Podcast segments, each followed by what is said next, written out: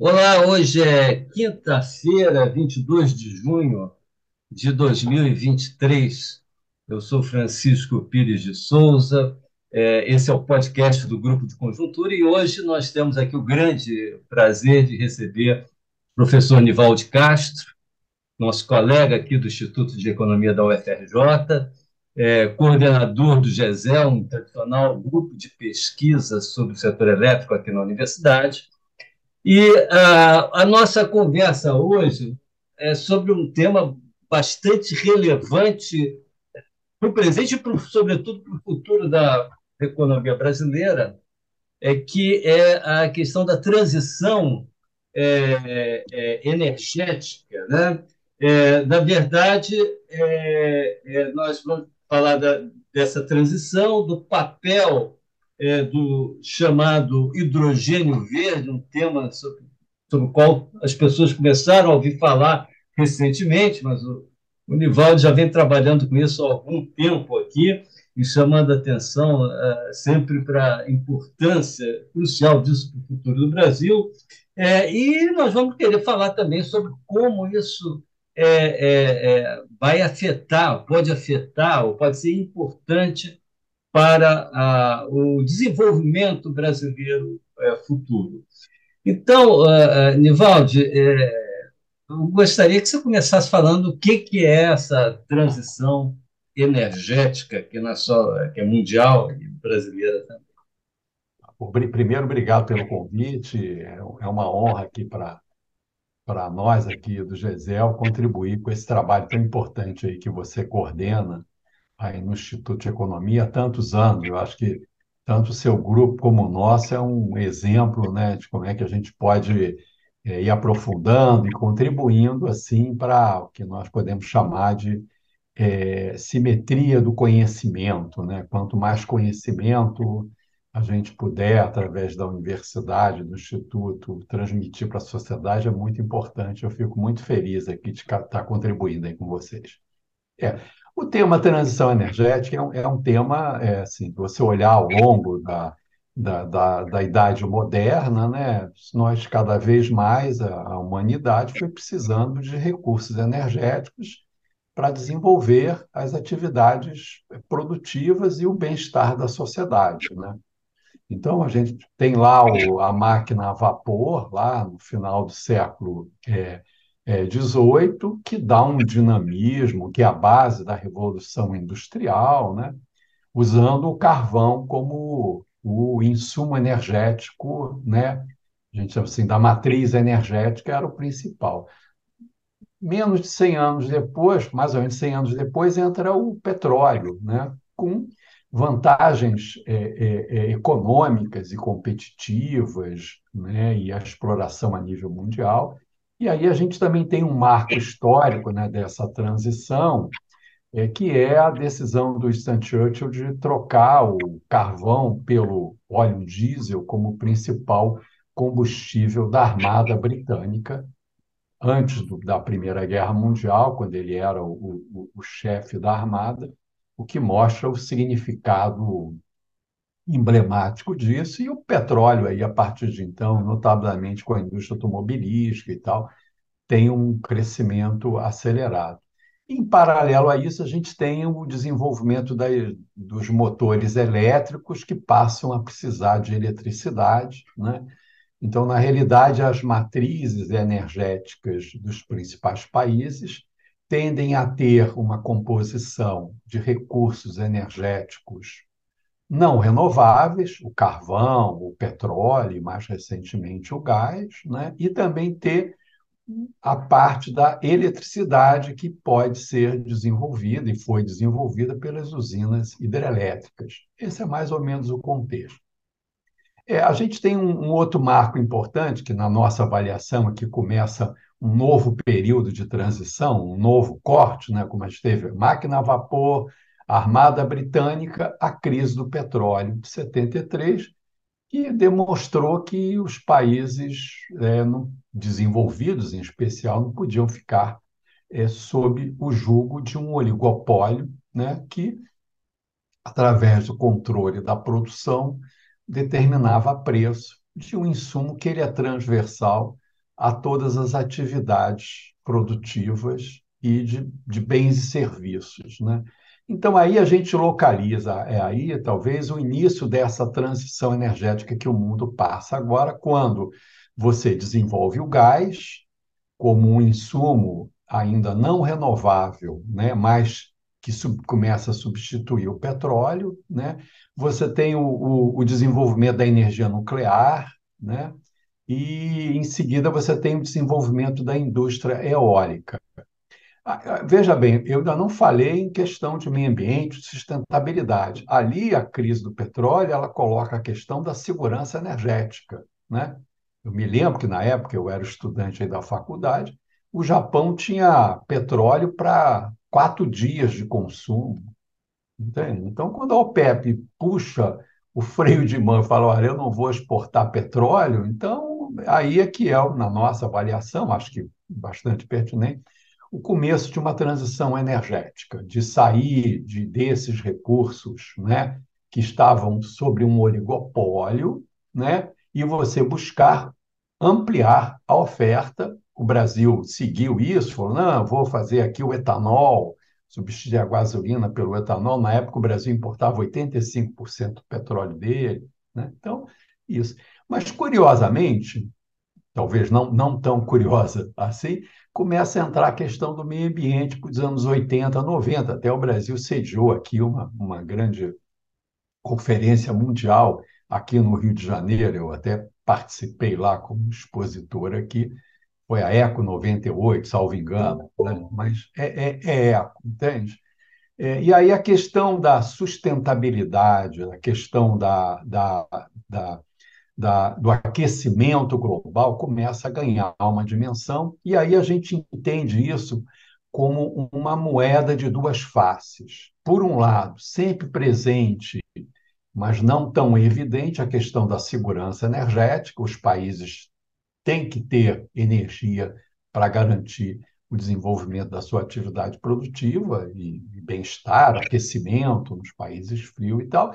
E aí a questão do meio ambiente foi ganhando consciência, até em função de que está realmente tendo aquecimento global e os efeitos dos acidentes cada vez mais frequentes e intensos em relação à manifestação desse aquecimento global. Então, essa é aqui a transição energética. E aí, o que, que nós reparamos no começo desse século? Né? Um, investimentos maciços em fontes renováveis, notadamente eólica e depois a solar. E ela tem uma característica, dizer, além de ela não emitir gases de efeito estufa, entende? Ela tem uma característica que talvez as pessoas não percebam. Elas são é, insumos genuinamente nacionais. O ar e o, né, o vento e o sol é é genuinamente nacional. Então, a questão da segurança energética está aí presente. Então, agora, é, é, esse vetor de desenvolvimento, ele substitui a energia elétrica que é gerada por fontes não renováveis, como a usina termoelétrica a carvão, foi substituída pela usina termoelétrica a gás, e agora as usinas termoelétricas a gás estão sendo gradativamente substituídas pela eólica e pela energia solar. Então, na eletricidade, né, a questão da sustentabilidade se faz presente. Agora, tem uma outra matriz, tem uma outra face aí da matriz energética, que são as atividades econômicas, entende? Que usam os insumos energéticos não renováveis, notadamente o carvão, o gás e o petróleo onde eu não consigo substituir por eletricidade verde. Então, é aí, é aí nesse nicho que o hidrogênio vai substituir, entende? Que é o chamado hidrogênio é, é, de baixo teor de carbono, de baixa emissão de carbono. Então, a gente entra no segundo tema aqui da nossa exposição, seguindo aí o roteiro que o é. professor Francisco Eduardo Onivaldi, eu iria até pedir para você explicar um pouquinho aqui para quem está nos ouvindo exatamente o que, que é esse hidrogênio verde, né?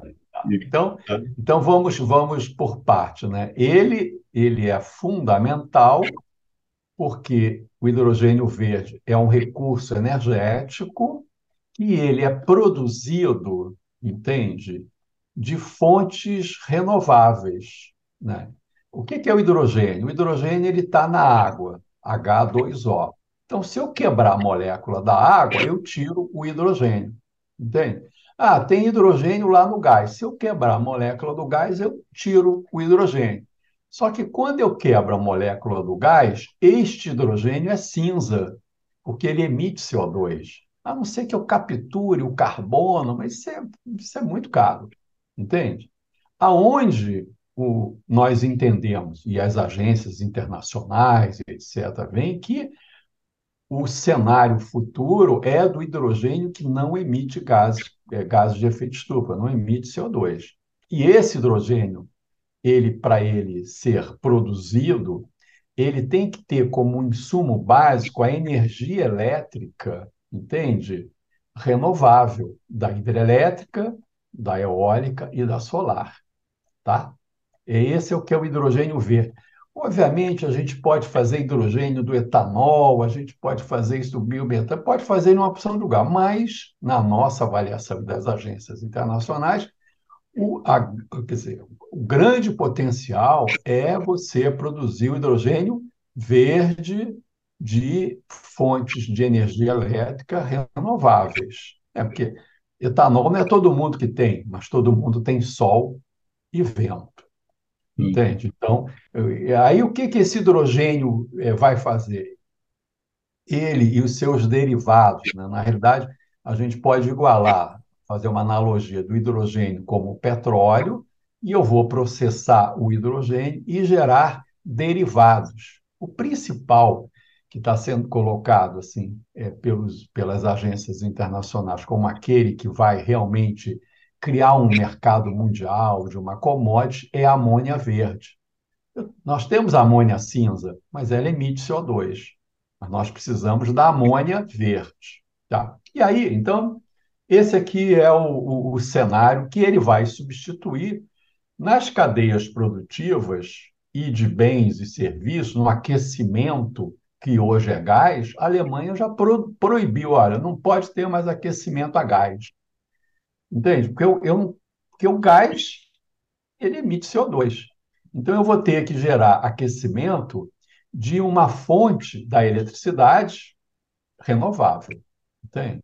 Então, em algum momento pode ser pela amônia, etc. Mas é, é, essa é que é a lógica da transição, que o objetivo central é a descarbonização.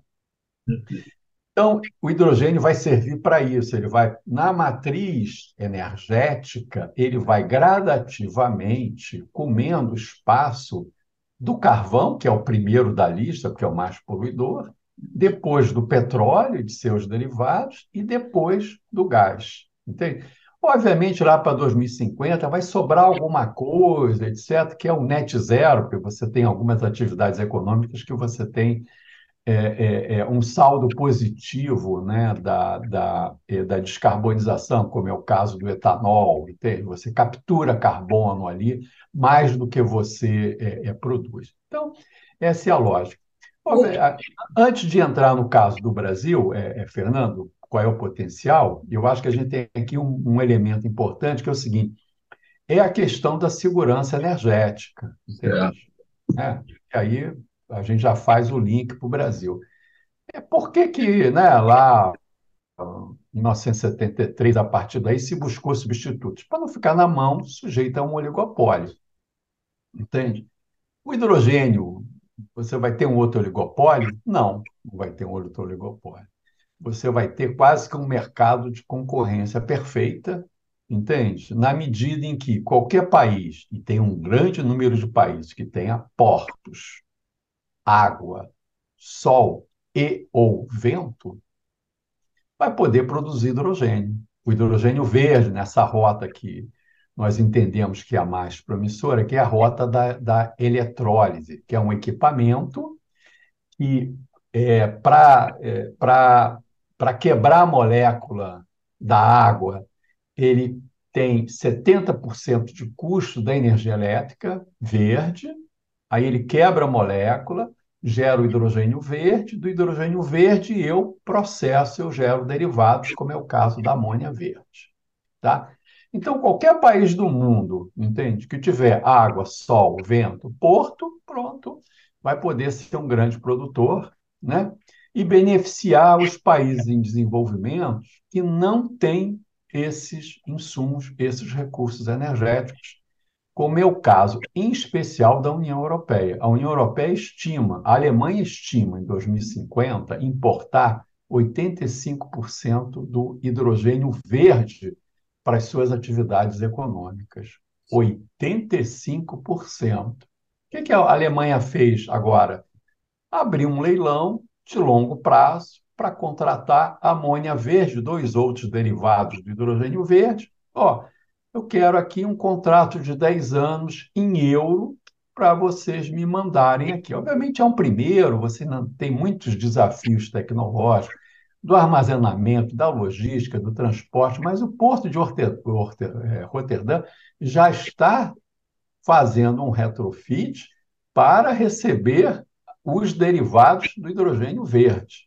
Então, esse aqui é um cenário mundial que muda completamente e, e que quebra esse mercado oligopólico né, que hoje nós temos no gás e no petróleo, e que a guerra da Ucrânia mostrou claro. né, a, vida, a vida como ela é. Como a vida como ela é. Não, a vida é essa aqui. É. Né? Então, botou ele. Aí eu acho que com base nisso a gente pode entrar no Brasil. Você tem alguma coisa a acrescentar? Pois é, o, o, o, Ivaldo, você já deixou assim a, a bola aí na marca do pênalti, né? Porque um mercado enorme, na, potencial aí na, na União Europeia, né? Porque eles não são, não têm como produzir tudo que eles demandam. Você falou aí que qualquer país que tenha vento, sol, portos obviamente, o Brasil aí é, é um dos principais países com essa com, com, é, com, essa dotação de recursos que você, a que você se referiu. Né? Então, esse casamento aí fica assim, bastante.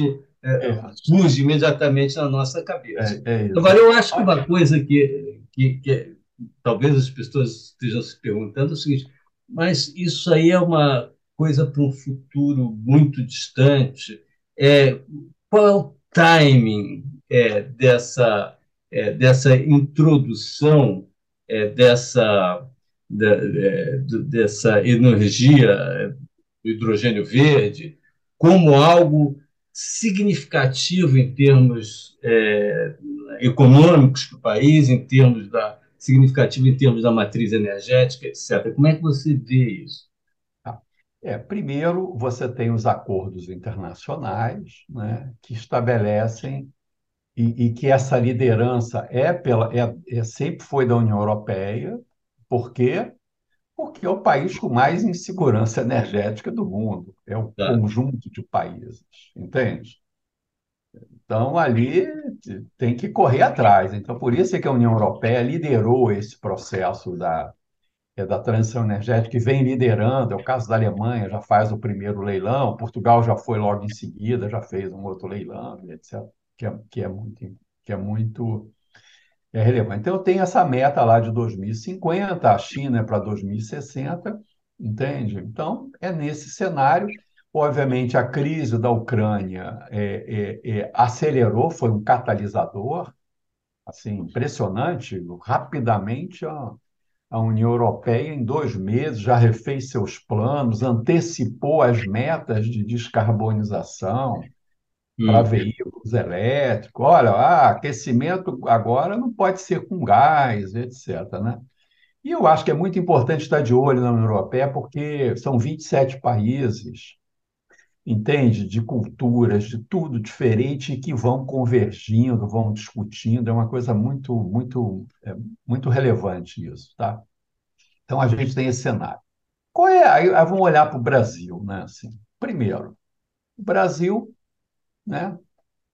Numa perspectiva otimista, completamente fora do, do cachorro vira-lata lá do Nelson Rodrigues, citado aqui pela segunda vez, nós somos um país continental, tropical, com muito sol, vento, água, uma população carente de emprego e que recentemente passou por um teste de democracia.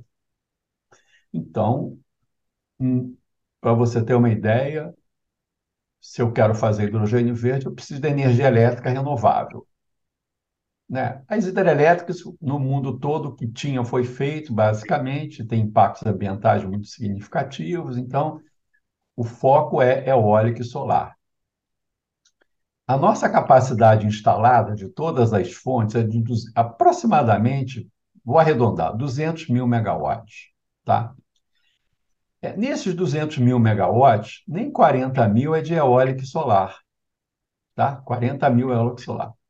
A EPE estimou o potencial, a EPE a empresa de pesquisa energética, que é fundamental aqui para um país como o nosso, fazer estudos de planejamento, etc., de cenário, ela estima que o potencial de energia eólica onshore e offshore e solar é de 1 milhão e 300 mil megawatts. Opa, 1 milhão e 300 mil se nós temos 200 mil construídos nos últimos quase 150 anos, quer dizer, então, e como você bem falou, o que não falta é porto, e, porto, e, e, uma, e uma infraestrutura de porto, de portos no Brasil, muito desenvolvida, até Pecém, Camaçari, Itaguaí, é, aqui Açu, Santos, ou seja, não falta porto aqui, até porque não, nós temos mais de 8 mil quilômetros de, de porto. Então, o Brasil se coloca como um grande player nesse, nesse, nesse, no mercado da nova commodity energética mundial que vai acelerar o crescimento, notadamente a partir de 2030, por conta desses dois vetores, aquecimento e segurança energética. E, obviamente, o país que tem menos segurança vai acelerar o processo. O país que tem mais segurança energética não vai acelerar pelo lado da sustentabilidade, como é o caso dos Estados Unidos. Né? A dificuldade de você passar metas de descarbonização nos Estados Unidos é imensa. Por quê? Porque eles têm tudo, não estão preocupados, é aquela, um pouco aquela lógica é, é, do, do, do, do, curtíssimo prazo, que é uma característica é, do capitalismo americano, entende? Então, o Brasil é, tem uma condição para isso, e aí nós temos dois vetores importantes. Né? Um, que nós entendemos que vai ser a primeira etapa dessa onda do hidrogênio verde aqui no Brasil, ou do hidrogênio de, é, é de baixo teor de, de, carbono, de baixa é, é, é pegada de carbono, é a indústria nacional. Né? O Brasil, além de ser tropical, continental, etc., ele tem uma, uma base industrial muito expressiva, entende? Muito expressiva, aonde boa parte dessa, dessa, desse parque industrial tem setores que vão precisar ficar, fazer a, a conversão para se tornarem verdes. Porque eles vão começar a enfrentar barreiras notadamente na União Europeia, da pegada de carbono. A União Europeia já está com um sistema lá que é o seguinte, ó, o aço aqui, ah, esse aço tem uma alta, um alto teor de, de emissão de, de, de, gás carbônico, vai pagar barreira. E a barreira, ela é alta ou é baixa de acordo com, com os interesses nacionais.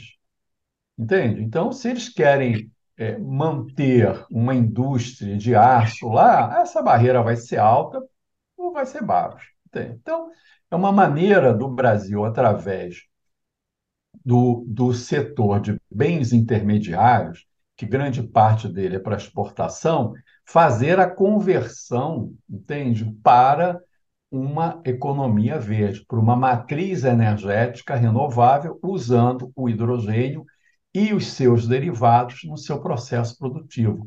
Isto não é lento, isto é, envolve algumas inovações tecnológicas lá na ponta, né? Por exemplo, a Braskem quer fazer o plástico verde. Não é assim, não é trocar o seis pelo meia dúzia. Alguma inovação tecnológica vai ter que ser feita aí, mas é na nossa avaliação, talvez aí aonde deva prevalecer a maior atenção do, das autoridades governamentais em algum plano no sentido de estimular o processo de transição energética. E tem um outro elemento que certamente você está é, é, tá atento a isso, né, que é a questão do custo, porque vai ser o custo desse insumo, novo insumo, que vai determinar se ele vai ser mais rápido ou mais lento. Então, aí, a gente traz o conceito de indústria nascente, é uma indústria nascente. A produção de hidrogênio verde no mundo é isso, isso. O, no Brasil, aqui, até o, o GESEL coordenou um projeto de P&D para o grupo EDP e construímos a primeira planta de hidrogênio verde lá no porto de Pecém, produz quanto? 500 quilos por dia. Não é nada, mas é uma semente que vai virar uma floresta amazônica, entende? E esse hidrogênio, como é que a gente, o que, onde é que vai usar? Quer dizer, a gente está analisando as indústrias que podem usar isso. Ah, vamos misturar com a indústria de gás, o gás que é, é, o gás residencial, fazer um blend. Não, vamos pegar esse hidrogênio e fazer uma célula combustível, colocar num ônibus a hidrogênio, ou seja, tem um universo em expansão. Mas, na nossa avaliação, o caminho é esse. O Brasil é muito competitivo, notadamente quando esse mercado internacional dessa nova commodity for se consolidando. A gente até brinca, mas com uma certa seriedade, que lá para os anos final dos anos 30, o Brasil deve ser a Arábia Saudita da produção de hidrogênio, dada a sua dimensão continental e ter um mercado, no, caso do setor, energia, setor de energia elétrica, muito consolidado. E por último, assim, para finalizar, tá? É, o que, que nós entendemos? Que nós estamos num processo de destruição criadora, a la Schumpeter, entende? Só que a diferença que houve lá do carvão para o petróleo, entende? Hoje, essa transição ela é imposta por uma variável não econômica, que é a sustentabilidade, e por baixo dela a segurança energética, que interessa a todos os países. Então, o que a gente está verificando é que os países transformaram essa necessidade numa oportunidade através de programas de desenvolvimento econômico. Programas, planos, programas, ações e instrumentos. Por exemplo, o mercado de carbono, o preço da tonelada de carbono emitida é usada como instrumento pela União Europeia. Antes da crise do, da Ucrânia, custava 20 dólares a, a tonelada de emissão, hoje está em 90. E amanhã pode ir para 180. Para quê? Para segurança energética e a sustentabilidade. Então, em linhas gerais, é isso, é, Francisco. Se você tiver alguma coisa a acrescentar aqui, eu estou à sua disposição.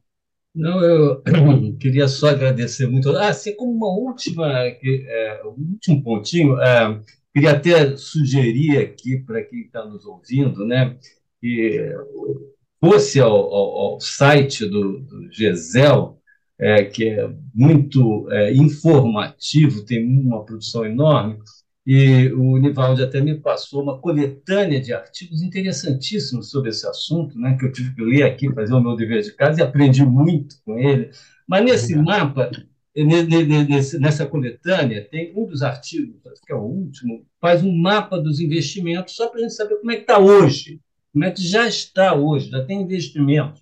Né? É, então, ah, só para ah, finalizar, Nivaldi, um minuto aqui, é, em termos de, das políticas públicas, também estão avançando no sentido de acelerar, né, cobrir esse mapa e, e, e, acelerar o investimento no Brasil? Não, é, é, muito pertinente, né? Muito pertinente a sua colocação, e aí a gente, a gente tem duas, duas, é, assim, duas interpretações. A primeira é que, dado esse potencial né, que já está mapeado de que o hidrogênio verde, ou de baixo teor de carbono, vai ser, vai substituir o petróleo, grosso modo, entende?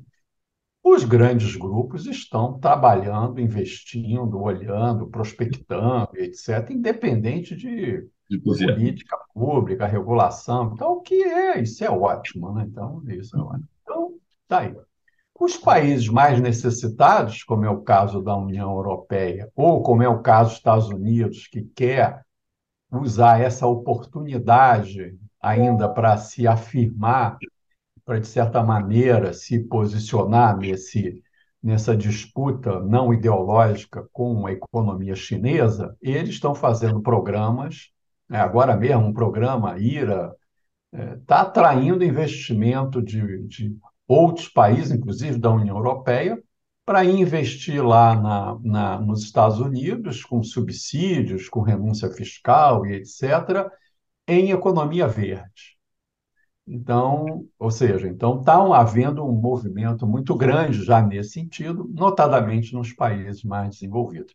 No caso do Brasil, o que a gente percebe tem é, muitos, muitos interesses com relação à política. O Senado criou uma, uma comissão, é, a Câmara dos Deputados agora vai até na terça-feira fazer a primeira audiência. O professor, o deputado Arnaldo Jardim, até o GZ, eu vou estar lá presente nessa primeira audiência, etc. É, o Ministério de Ciência e Tecnologia, o vice-presidente, ou seja, está um, todo mundo interessado nisso, mas está faltando uma coordenação. Eu acho que esse aqui é um problema aqui, porque senão a Câmara dos Deputados sai com uma lei, o Senado sai com outra, é, sujeita aos interesses é, de, de, é, é, de impor as suas tecnologias. Né? A gente sabe que etanol, o, o agronegócio etanol da agroindústria é muito forte, de repente ele impõe lá uma coisa, bota um subsídio, etc., e ponto. E aí você já começa com a perna manca. Então, eu acho que é muito importante que haja uma coordenação. Nós entendemos que isso deveria ficar a cargo do Ministério da Fazenda. Agora mesmo, ontem saiu uma matéria é, no Valor sobre o está estruturando um plano de transição ecológica. Eu acho que botou até o ecológica para ter alguma alguma diferenciação no nome, mas o conteúdo lá pelo que foi colocado é o mesmo, entende? Usar a questão do carbono, do crédito carbono, como um instrumento para acelerar essa, essa transição, eu acho que deve se ficar lá no Ministério da Fazenda e ter lá como braço direito o BNDES, cara, porque isso tudo vai precisar de financiamento. Enquanto a Europa, os Estados Unidos, a China têm caminhão de dinheiro para investir, nós não temos. Então a gente tem que ser muito mais criativo no sentido de criar instrumentos de financiamento para a economia verde, e nesse ponto o BN10 tem uma competência, uma experiência ímpar. Então, seria basicamente isso que eu acrescentaria e reforçaria. Ministério da Fazenda assumir essa liderança, neutralidade tecnológica, quem quiser hidrogênio azul, cinza, a EPE até usou uma expressão, depois ela até mudou, do é, hidrogênio arco-íris, você já imagina por que ele trocou de nome, mas hidrogênio arco-íris, ou seja, neutralidade tecnológica, que eu acho que é isso, mas na nossa avaliação, o que vai prevalecer é o verde, é o hidrogênio verde, que ainda tem uma característica que faz parte da bandeira nacional, né? o verde da bandeira nacional. É isso, Francisco. Tá certo. Nivaldo, muitíssimo obrigado por essa eh, conversa maravilhosa. Acho que, a, acho que todos nós aprendemos bastante sobre o assunto e vamos ver se a gente volta daqui a algum tempo de novo para retomar esse tema, atualizar, inclusive discutir essa coisa das políticas, vamos ver o que, que avança até lá. Então, tá muito bom. obrigado. Agradeço muito. Te agradeço muito essa possibilidade, fico muito honrado e, obviamente, estou sempre aqui à disposição de você e do seu grupo para tratar desse tema de transição energética, que é o que vai catalisar aí nos próximos anos aí a nossa política industrial. Tá bom? Muito obrigado, viu, Francisco? Obrigado a todos que estavam aqui nos acompanhando e até a próxima quinta-feira com mais um podcast do Grupo de Conjuntura. Até lá.